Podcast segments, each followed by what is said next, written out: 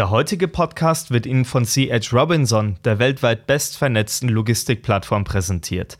Die Experten von C.H. Robinson arbeiten mit Verladern und Spediteuren auf der ganzen Welt zusammen, um maßgeschneiderte Lösungen zur Optimierung der Lieferkette zu entwickeln. Die firmeneigene Plattform Navisphere schafft dabei intelligente Lösungen basierend auf Lieferkettendaten. Weitere Informationen unter chrobinson.com. Und jetzt viel Spaß beim Zuhören. Herzlich willkommen bei Verkehrsrundschau Funk. Das ist Ihr Podcast für Spedition, Transport und Logistik. Mein Name ist Fabian Fährmann. Schön, dass Sie heute eingeschaltet haben. Ja, wir sind wieder in trauter Zweisamkeit hier im Studio von Verkehrsrundschau Funk. Ähm, das lässt erahnen, ich bin nicht alleine. Mir gegenüber sitzt der Chefredakteur der Verkehrsrundschau, Gerhard Grönig. Hallo.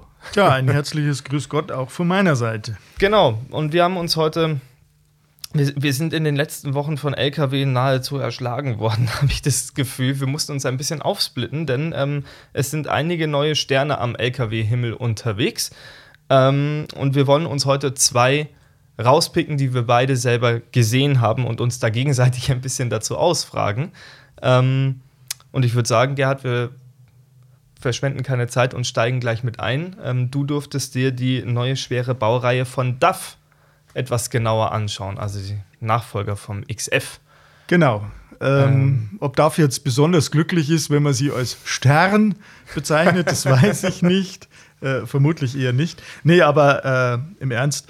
Äh, tatsächlich, ähm, ich durfte in, in äh, Vertretung unseres Testchefs, der in Erziehungsurlaub ist, tatsächlich einmal wieder ins Lenkrad greifen. Hat sehr viel Spaß gemacht. War in Spanien bei der Vorstellung des XF-Nachfolgers, der in der Basis weiterhin XF heißt, aber eben dann auch noch mit größeren Varianten, also Variante ohne oder mit kleinerem äh, Motortunnel XG und dann äh, die schon äh, jetzt äh, öfter zitierte oder öfter ins Feld geführte XG Plus Variante mit diesem großen Fahrerhaus. Mhm die die neuen Längengesetzgebungen der EU ausnutzt. Also um 3, 33 cm verlängert die Kabine nach hinten, grundsätzlich alle Varianten um 16 cm verlängert, also so eine 5 Grad äh, Anschrägung an der Front, um eine deutlich bessere Aerodynamik und, und auch besseres Crashverhalten zu erreichen. Mhm. Wir hatten, ähm, ich erinnere mich dran mit, oder ich hatte mit, mit Jan Burgdorf, den du gerade angesprochen hast, glaube ich, als, als die Reihe vorgestellt wurde, schon mal ein bisschen darüber gesprochen. Ja. Vielleicht muss man eingangs ähm, äh, schon sagen, dass das eine kleine Revolution ist, dass da überhaupt eine neue Baureihe rausgekommen ist, weil die alte, die war ja gut eingefahren, könnte man sagen. Also es ist tatsächlich in doppelter Hinsicht eine, eine nicht nur eine Evolution, sondern eine Revolution. Äh, die schwere Fernverkehrsbaureihe von DAF, die ja immer noch gebaut wird, zunächst mal, die kam als Baureihe 95 tatsächlich 87 auf den Markt und diese Kabine ist in ihren Grundfesten tatsächlich immer wieder modellgepflegt worden, wobei man wirklich sagen muss, bestätigen auch viele Fahrer, ähm, dass diese Kabine wirklich immer wieder so weiterentwickelt wurde, dass sie State of the Art war. Ähm, Hochdach, Inneneinrichtung, alles, was so dazugehört. Die Fahrer, also DAF-Fahrer sind üblicherweise sehr, sehr glücklich mit diesem Auto. Dann äh, Entwicklungen wie Super Space Cap, also Riesenkabine.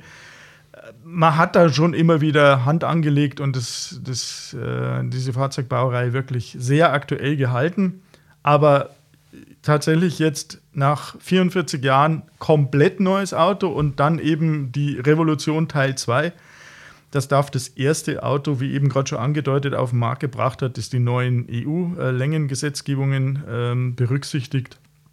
Im Hinblick auf eben Aerodynamik, ähm, Passanten, Fußgängerschutz, äh, Unfallsicherheit etc. Ähm, eben vorne diese, diese 16 Zentimeter mehr, mhm. um, um äh, ja, um die Aerodynamik deutlich zu verbessern, jetzt auch eine, eine ähm, gebogene Windschutzscheibe, ähnlich wie das Scania das schon lange hat, ähm, um eben den Luftwiderstand wirklich deutlich zu verringern. Wie stellt sich das Ganze in der Praxis dar? Wir haben in der Theorie viel drüber philosophiert, aber jetzt kannst du uns aus der praktischen Seite berichten, wie, wie groß ist die Änderung denn wirklich beim Nachfolger? Also die Änderung ist wirklich signifikant. Dieses Auto hat relativ wenig mit dem alten Auto zu tun, den Antriebsstrang einmal außen vor. Tatsächlich sind die Motoren, Getriebe, Achsen, die sind auch maßgeblich verbessert, äh, aber sind im Prinzip noch das, was aus dem Vorgänger übrig geblieben ist, wobei die Motoren äh, wirklich innermotorisch und von den, von den Komponenten A, Turbolader etc., Einspritzsysteme deutlich überarbeitet wurden. Aber ansonsten äh, typische DAF-Tugenden sind erhalten geblieben, das breite Bett, äh, die Fahrerorientierung. Aber grundsätzlich ist das Auto schon wirklich ein enormer Schritt nach vorne. Ähm, sind Dinge verändert worden. Also die ganze, die ganze Ergonomie ist wirklich, bis jetzt war Scania immer das Benchmark. Da hat, Scania, äh, da hat DAF, Entschuldigung, schon, schon sehr äh, ja, aufgeholt, wenn nicht überholt extrem großer Lenkradverstellbereich, extrem tolle Sitze, Sitzverstellbereich. Äh, wirklich eine, eine, tolle Kombination aus, aus sagen wir, digitalem und manuellem Armaturenbrett. Ähm, also wir waren alle relativ begeistert davon. Ähm, die ganzen Funktionen, die du als Fahrer wirklich gerne haben möchtest, also sagen wir direkt haben möchtest, alles in, in, in sehr ergonomischen Knöpfen am Lenkrad, im mhm. Multifunktionslenkrad.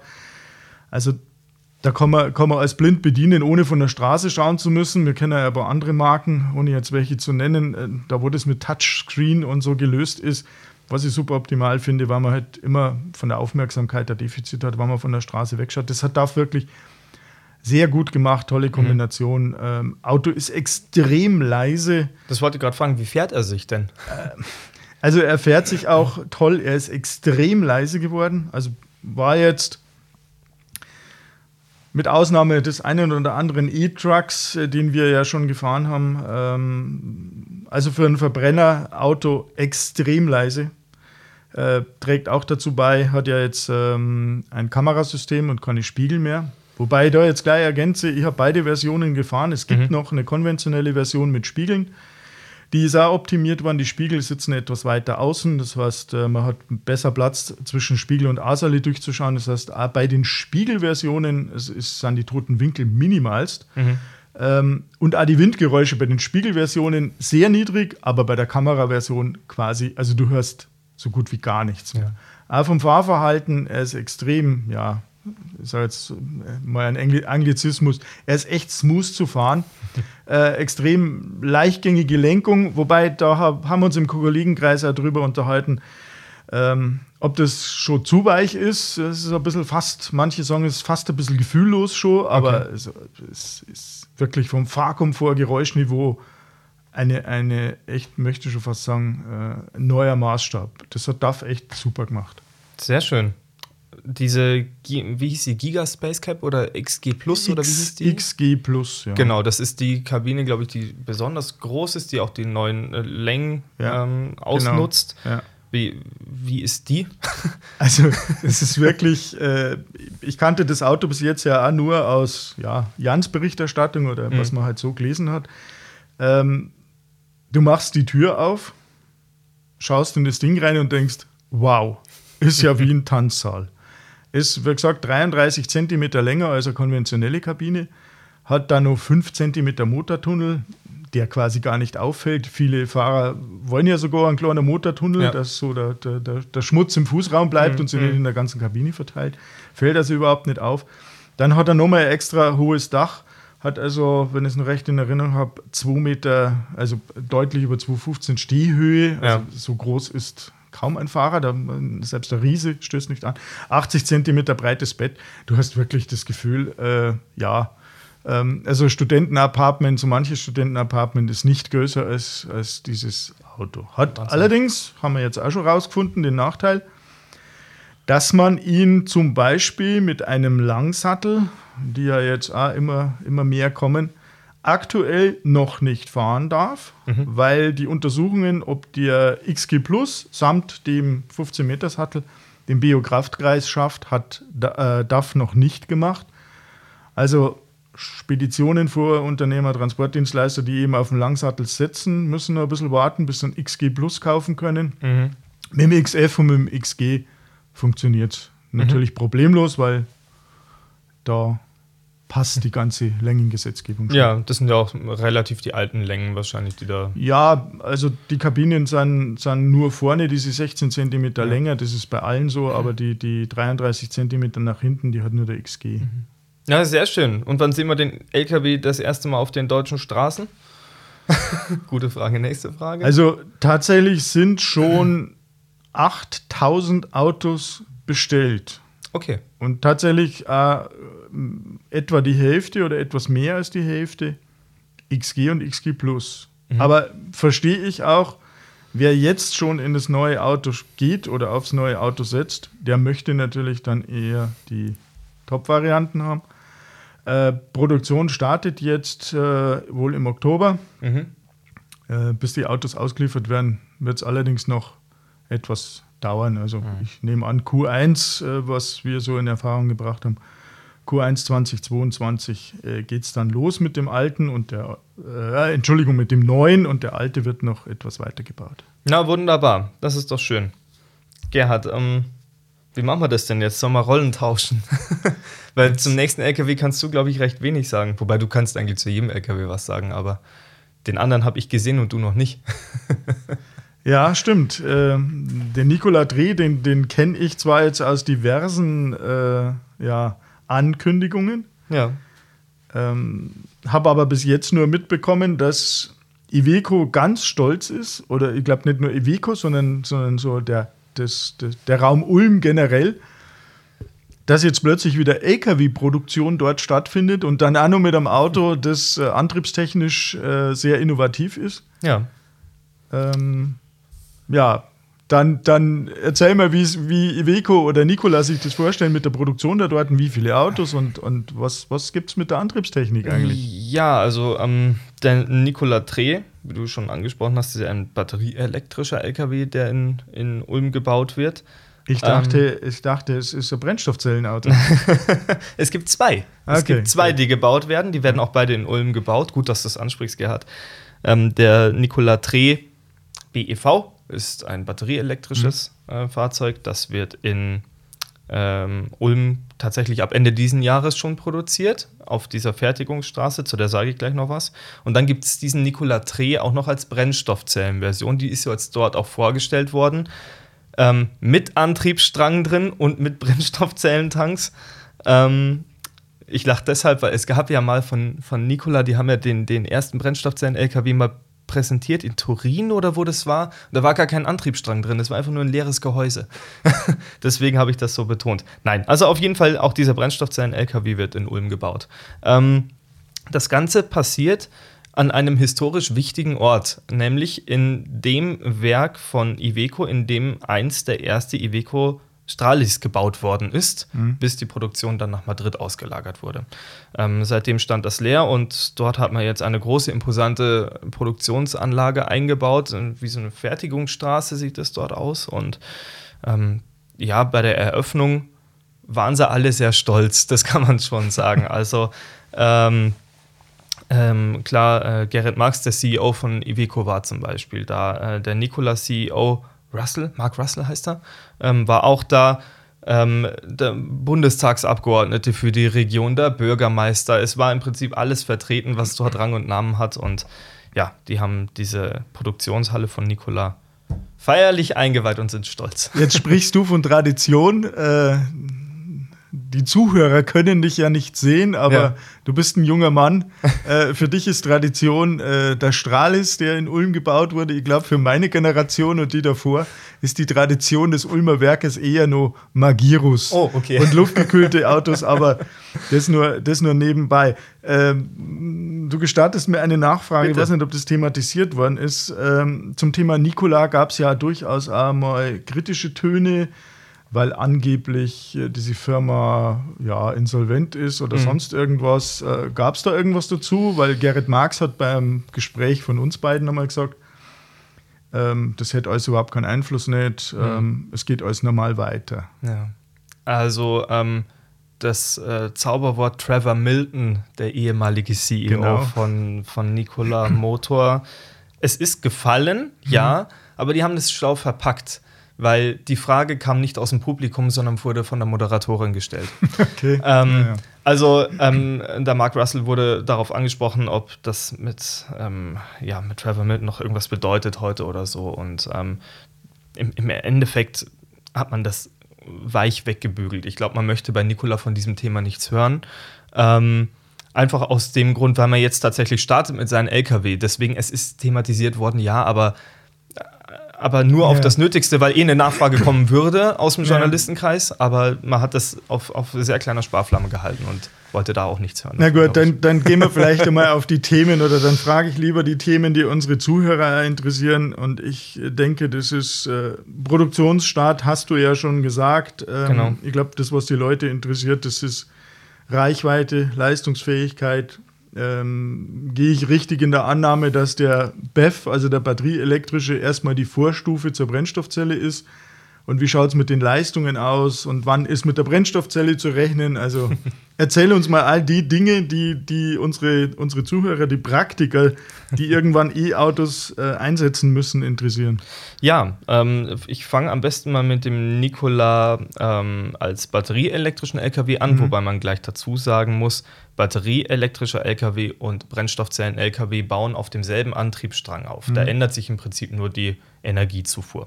Ähm, der batterieelektrische LKW ähm, ist mit Batteriepacks ausgestattet, logischerweise. Das ist ein am Ende äh, 40 Tonner. Wir sind den auf der Testrunde mit 36 Tonnen Beladung gefahren ins, oder Gesamtgewicht gefahren. Ähm, der LKW hat Batteriepacks drin ähm, mit 753 Kilowattstunden. Das ist eine Menge. Menge, ja, das, das ist, ist wirklich viel. richtig viel. Ähm, der Motor ist aber auch stark, 645 PS hat der. Ähm, die Reichweite, ich sage jetzt mal so, wir haben auf diesem Oval von Iveco logischerweise keine Reichweitenfahrt machen können. Ähm, es heißt, 560 Kilometer sind realistisch. Weiß nicht, das muss man ausfahren, Also- glaube ich. Das, ähm, ja. Wir haben uns ja vorher schon mal unterhalten. Wir Ja. werden in, in einer der nächsten oder der nächsten Folge, ich habe ja gestern ja den neuen Volvo äh, FH als E-Truck gefahren. Und wenn ich die Werte, die uns Volvo gestern gegeben hat, die arbeiten mit 540 Kilowattstunden und in jedem Fall 300 Kilometer Reichweite, wenn man die extrapoliert auf das, was du jetzt zum Nikola gesagt hast, über 700 und 500 Kilometer Reichweite müsste das eigentlich ganz gut Ungefähr. hinkommen. Ja. Heißt aber dann auch, dass der Nikola Dreh als batterieelektrischer LKW nochmal deutlich schwerer ist. Der ist etwas schwerer. Ich überlege gerade, ich hatte mit dem Techniker vor Ort gesprochen, was die Zugmaschine selber wiegt. So, jetzt hast du mich. 13 Tonnen?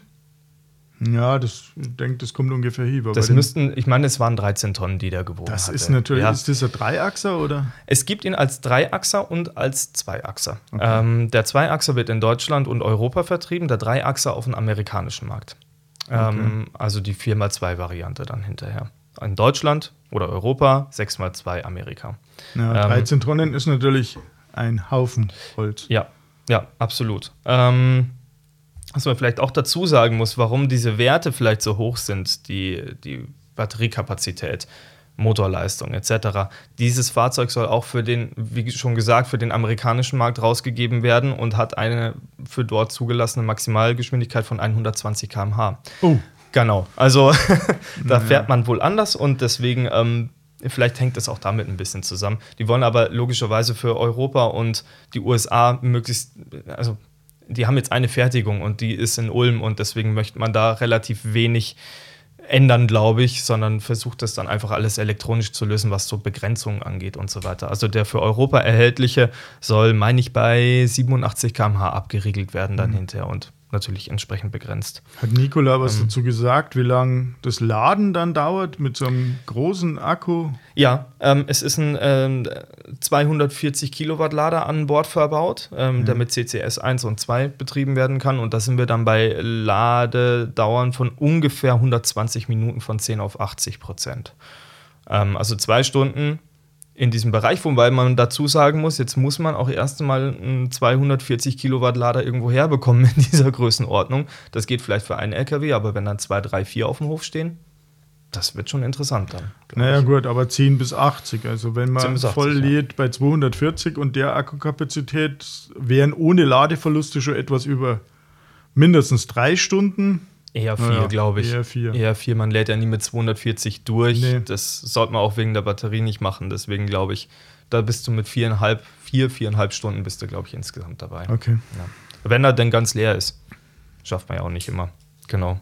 Und weil ich es gerade angesprochen habe, das ist vielleicht das einzig etwas schade jetzt, weil die ersten LKW wird man in Deutschland gar nicht sehen. Die ersten LKW, die gebaut werden, werden alle gleich nach Amerika rübergegeben, weil dort jetzt die Kundenerprobung startet. Ähm, das heißt, vor Mitte, Ende nächsten Jahres tut sich hier in Deutschland sowieso nichts, was dieses Auto angeht. Ähm, außer der Hamburger Hafen, die haben sich nämlich 25 ähm, LKW von Nikola gesichert in einem, ja, das, wurde auch auf der Veranstaltung auf der Bühne gemacht, da haben sie gleich einen Vertrag unterschrieben und alles. Die bekommen von den amerikanischen Modellen 25 Stück. Ähm, also zumindest am Hamburger Hafen kann man dann welche sehen. Genau. Das ist natürlich schade, weil Gerrit Marx hat mir gegenüber mal gesagt, dass er doch in eine Flottenerprobung auch in Deutschland oder Europa geht. Das mhm. war natürlich schon interessant gewesen. Tja. Ja, aber wer weiß, also die, die produzieren jetzt ab Herbst mal fleißig los. Ähm, am Anfang sind zwei LKW pro Woche, die man bauen möchte. Ähm, und 2023 möchte man das Ganze dann noch ein bisschen erweitern, dass man einen LKW pro Werktag produziert. Was vielleicht auch den Grund hat, dass 2023 dann die erste Brennstoffzellenversion auch kommen soll. Okay. Genau. Vielleicht zudem auch noch zwei, drei Worte, weil das Wort Brennstoffzelle und LKW ja immer gerne zusammengehört wird. Ähm, der Brennstoffzellen Nikola ähm, baut, wie gesagt, auf demselben Antriebsstrang auf wie der Nikola Tre äh, als Batterieversion. Hat allerdings äh, zwei Brennstoffzellen verbaut und wird aus insgesamt fünf Wasserstofftanks gespeist. Ähm, was ganz interessant ist, wir haben ja beide schon mehrere Konzepte gesehen, unter mhm. anderem auch den Gen H2 äh, von äh, Daimler und äh, den Hyundai Action Fuel Cell. Das sind die Wasserstofftanks alle hinter der Kabine, so bis über die Kabine drüber verbaut in mhm. so einem kleinen Bogen. Das macht Nikola anders. Die haben drei hinter der Kabine senkrecht und zwei auf der Seite. Ähm, und was auch ein kleines Novum sein könnte, ähm, der Nikola Tre als Fuel Cell Variante wird als 700 Bar System erscheinen. Das fand ich auch recht bemerkenswert, weil bisher, soweit ich mich zumindest erinnere, alle die in Europa unterwegs sind, alle mit 350 Bar fahren. Ja, es gibt keine 700 Bar Infrastruktur. Genau. Das ist ein Thema, da kommen wir jetzt wieder ganz kurz zurück zum DAF. Ja. Der ja jetzt als reiner Verbrenner vorgestellt wurde, wo die Leistungen auch bekannt sind von den 11 und 13 Liter Motoren. Ähm, also 367 bis 530 PS. Ganz konventionell mit etwas mehr Drehmoment, aber DAF hat uns auch einen Wasserstoffverbrennungsmotor gezeigt. Ui in der, in der Erprobung und auch der hat die Tanks übrigens am Rahmen, vier Stück mhm. äh, für 10 Kilo Wasserstoff, soll dann so für 400, 500 Kilometer Reichweite genügen. Äh, auf Basis des 13 Liter äh, Dieselmotors. Mhm. Und äh, die arbeiten auch mit 350 Bar. Und die ganz klare Aussage war, wir können nicht anders, wir würden gerne auf 700 Bar gehen. Aber es gibt keine Infrastruktur, genauso wenig wie es momentan für Flüssigwasserstoff, was ja Daimler beim Gen H2 irgendwann machen möchte, gibt es ja auch noch mhm. nicht. Also da muss nur deutlich was passieren in der Richtung. Ja, absolut. Also zumindest die 700 Bar Infrastruktur gibt es für Pkw, aber das ist ja nicht wie beim Tanken an einer normalen Tankstelle, mhm. dass man den Wasserstoffstutzen für einen Pkw einfach an Lkw anschließt. Mhm. Das wird von den Kapazitäten her auch gar nicht funktionieren. Was mich natürlich interessieren würde, also bei dem DAF kann ich zumindest ja. sagen, äh, mit dem Premium-Anspruch, den DAF hat und in Richtung Scania zu gehen, werden die neuen Fahrzeuge etwas teurer. Mhm. Aber ich denke, da sprechen wir natürlich nicht von solchen äh, Preisregionen wie, wie beim äh, Brennstoffzellen- oder batterieelektrischen Auto. Hat Nikola was dazu gesagt, was diese Autos denn dann ab 2023 kosten werden? Nein, haben sie nicht. Ich habe am gedacht? Ende den, wer hätte es gedacht, ja, ich habe am Ende den Pressesprecher nochmal gefragt von, von Nikola. Und ähm, der hat sich wiederum auf Gerrit Marx bezogen, der immer in den Raum gestellt hat. Wir sind ungefähr beim Dreifachen, was man für einen vergleichbaren Diesel bezahlen mhm. würde. Ähm, dementsprechend, ich glaube, das ist ein guter Richtwert. Ich weiß es aber auch nicht. Ich habe keinen, keinen einzigen Wert gehört. Ja. Hängt auch wirklich maßgeblich davon ab, wie sieht es mit der Förderung aus. Das wiederum hängt, glaube ich, von der nächsten Bundesregierung ab. Naja, gut, die Förderung, die Förderung kennen wir ja jetzt und das war eine interessante ja. Aussage. Jetzt wieder ein Vorgriff zu unserem, dann einem der nächsten Podcasts. Volvo hat tatsächlich gestern gesagt, als äh, die Förderung ähm, der EU rauskam, also ja. 80 Prozent äh, Förderung für die, für die Mehrpreise, mhm. äh, hätten sie einen deutlichen Schub bei den Auftragseingängen gehabt. Also es gab wohl ja. einige deutsche Unternehmer, die dann gesagt haben, ja, dann bestelle ich mir jetzt einen Elektro-Volvo. Mhm.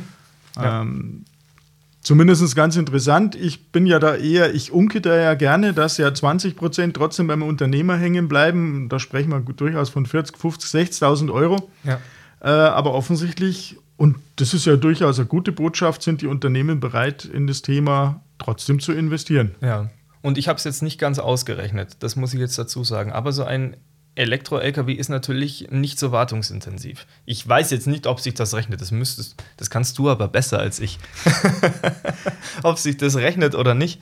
Ähm, also so weit, so sind wir ja leider nicht. Ja. Wir kennen das ja nur von unserem Elektro-Pkw äh, oder von unseren ja. Elektro-Poolfahrzeugen äh, ähm, ja, ableiten. Aber da weißt du, da hast du recht ähm, da ja. sind die Wartungskosten tatsächlich deutlich unter denen äh, der früheren Verbrennerfahrzeuge. Ja. Und, und tatsächlich, ah, das war ein Argument gestern von, von Volvo, äh, die gesagt haben, ja, man darf ja nicht nur den Kaufpreis betrachten, was Unternehmer aber gerne tun, sondern mhm. die sogenannten TCO, also die Gesamtkosten, genau. ja. Total Cost of Ownership. Und da würde ein Elektrofahrzeug von den Ko Stromkosten, Wartungskosten etc. eben deutlich besser liegen als Verbrenner. Ja. Wir werden es sehen. Wir werden es sehen, ja. Und weißt du, worüber ich glücklich bin, Gerhard? Nein, dass aber du uns, sagst es mir gleich. Dass wir uns am Anfang entschieden haben, nicht alle vier LKW in einen Podcast zu bauen, weil wir haben den Zeitrahmen gesprengt. Ähm, ja, ich würde jetzt eigentlich sagen, ich kriege Ärger von meinem Chef, aber der sitzt da gegenüber. nee, kann man durchaus vorstellen. Wir wissen ja aus der Erfahrung raus, dass wenn die Podcasts länger sind, aber das Thema interessant und ich glaube, das Thema alternative ja. Antriebe treibt ja momentan jeden um, ähm, dann hören uns die Leute gerne auch länger zu. Das möchte ich doch hoffen. Aber ja, stimmt. Du hast recht, äh, die anderen beiden, die wir jetzt haben, also in meinem Fall der neue äh, Volvo E, den ich als FH jetzt gefahren habe, also mhm. das Fernverkehrsauto, und du warst ja gestern nur bei Daimler. Genau. Mit dem E-Actros und du hast auch noch mal ein paar Runden mit dem Gen 2 genau. gedreht. Ja, die ja. sparen wir uns dann für die nächste Ausgabe. Für die nächste oder übernächste Ausgabe, ich weiß nicht, die nächste Ausgabe, da ist dann ja die Wahl vorbei. Ich könnte mir vorstellen, dass wir da über die Wahl sprechen. ja. Aber da müssen wir uns bis zum übernächsten Mal gedulden. Werden wir, werden wir ganz sicher tun. Das werden wir machen. Auch, genau. auch der Ausgang dieser Wahl hat ja entscheidenden Einfluss drauf, wie viel wir in Zukunft über batterieelektrische und Brennstoffzellenbetriebene Lkw oder generell alternative Antriebe sprechen werden, bin ich mir ganz sicher. Ich mir auch. Na gut, dann würde ich sagen, mach mal, mach mal da einen Deckel drauf, Gerhard. Schön, dass du da warst. Gerhard ja. Grünig, der Chefredakteur der Verkehrsrundschau. Und ähm, wir hören uns dann kommende Woche wieder. Ähm, ich habe jetzt schon irgendwie unbeabsichtigterweise versprochen, dass wir kommende Woche über den Ausgang der Bundestagswahl sprechen werden. Ich lasse das jetzt mal so stehen. Vielleicht gibt es auch nächste Woche eine Überraschung und wir sprechen über was ganz anderes. Aber das werden Sie dann hören, wie immer hier am kommenden Donnerstag bei Verkehrsrundschau Funk. Bis dahin. Tschüss.